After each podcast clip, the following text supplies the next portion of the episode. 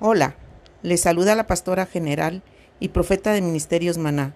Hoy les hablaré del propósito de nuestras vidas en esta tierra. En Salmo 139, 16 nos dice su palabra, Mi embrión vieron tus ojos, y en tu libro estaban escritas todas aquellas cosas que fueron luego formadas sin faltar una de ellas. Pero en el caminar las deformamos o las ignoramos, y por eso la Biblia nos habla de desiertos, habla de fe, habla de tentación, habla de prueba, habla del día de Jehová, habla del momento de aflicción. Pero muchos hasta el día de hoy no entendemos por qué tenemos que pasar desiertos. El Señor dice que pasaremos por desiertos, porque el Señor dice que a través de los desiertos seremos árboles con frutos bajitos para que seamos accesibles para el pobre y para el rico. En los desiertos que yo he pasado, se me fue el orgullo, la arrogancia, se me fue lo tacaño, todo lo que adquirí en el mundo, todo aquello que lleva en mi que llevaba en mi corazón, que era basura, todo lo que por falta de conocimiento de mi Padre celestial adquirí cosas feas, porque los títulos de estudio no me dieron el conocimiento del reino que hasta hoy he estado adquiriendo a través de la palabra de Dios.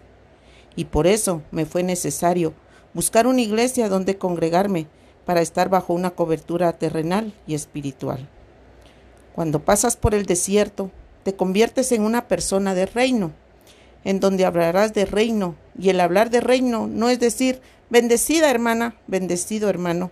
Muchos que no leen la palabra hablan de que la Biblia dice que solo habla de prosperidad, y eso es mentira, porque la Biblia lo más que habla es del poder de la sangre de Jesús a través de sus principios, y que cuando los pones en práctica y la obedeces, te viene la prosperidad, porque el conocimiento te trae sabiduría, y con sabiduría se logran muchas cosas. Por eso Salomón pidió sabiduría. Pero bueno, esos son otros 20 pesos.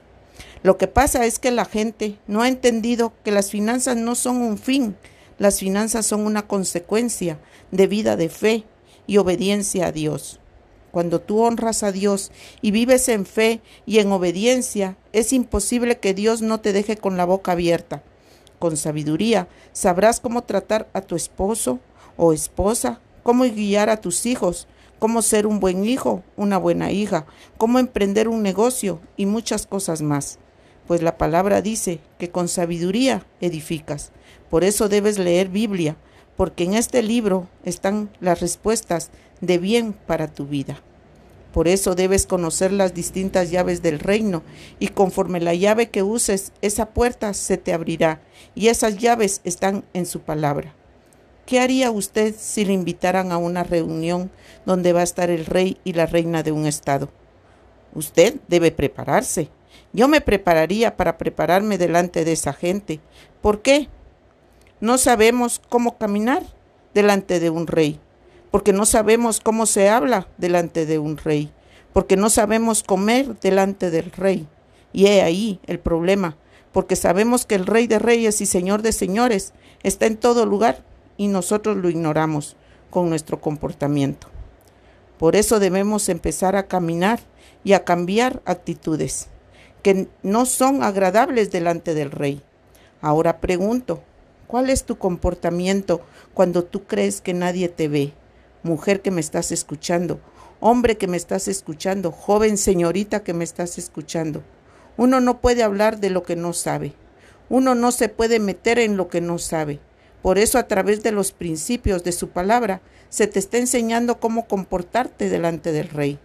Desde cómo sentarte, cómo comer, el no juzgar, el perdonar, el dar a los pobres, porque el que da al pobre a Dios le presta.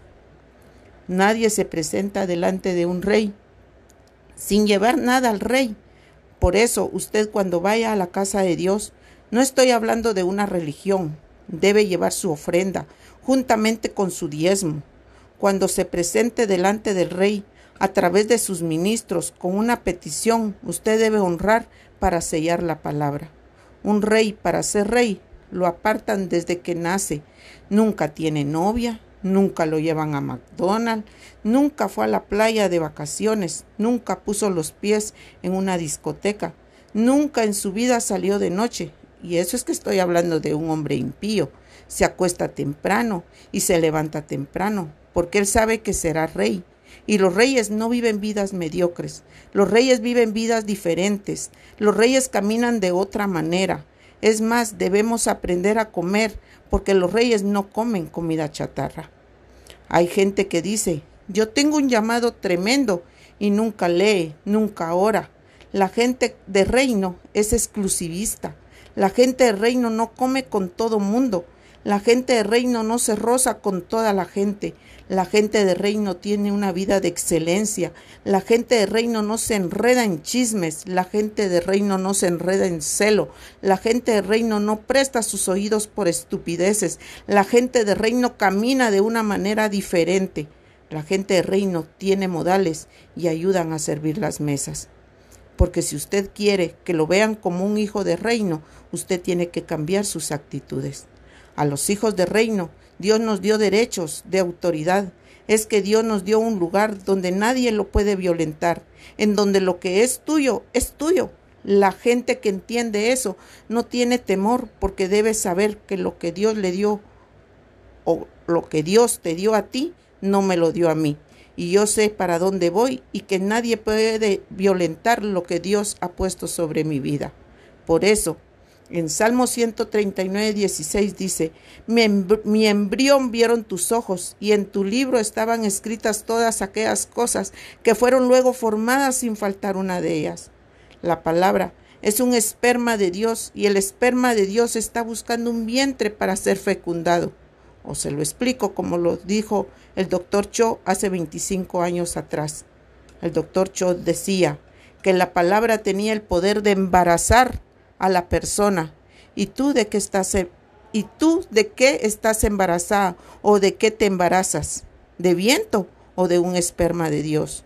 El problema de la gente es que no entiende, es porque se les da comida de reyes a esclavos. Y los esclavos no solo hablan de religión, de negativez, con queja. Usted no le puede hablar a un esclavo de caviar, de sushi, porque dice que eso sale feo porque no tienen paladar para comer ciertas cosas. Por eso hay ciertas sazones que solo ciertas personas pueden saborearlas y espero que usted esté saboreando esta palabra. Debes congregarte, pero debe ser no donde canten más bonito, esto no es, no es ir a un lugar donde está la fulana o el fulano que me gusta. No es ir donde me gusta la prédica del fulano. Esto tiene que ver con una asignación desde la eternidad. Esto es ir al lugar correcto. Yo entiendo que hay un hombre que tiene una palabra en su boca y esa palabra tiene el poder de descifrar mis códigos. No es que te agarre un ataque pentecostal. Estoy hablando de que te vas para la casa y la palabra que recibes donde te congregas te sigue comiendo en todo lo que haces. No estoy hablando de un hombre que tiene un mensaje, no.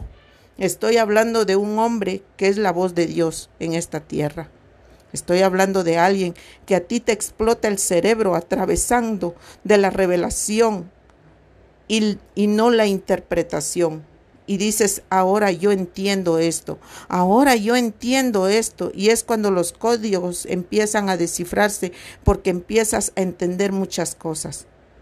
Nosotros no somos tripartitos, porque de donde venimos no hay alma ni cuerpo, de donde venimos la escritura dice, los que antes conoció, ese antes no es aquí, ese antes es eternidad pasada y de ahí te mandaron a la eternidad presente y vamos a una eternidad futura de donde tú vienes no hay carne, de donde tú y yo venimos no hay alma, lo que hay es espíritu. Entonces no me digas que soy tripartita, soy un tricótomo.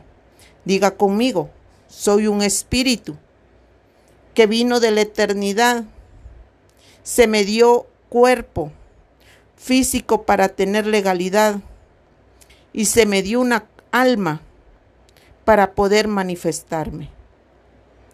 Por eso no digas de que tuviste una experiencia espiritual, porque tú eres espíritu al que se le permite tener experiencias humanas. También no me vengas con el cuento de que el diablo anda suelto. Por eso hoy diga conmigo, porque la que anda suelta soy yo.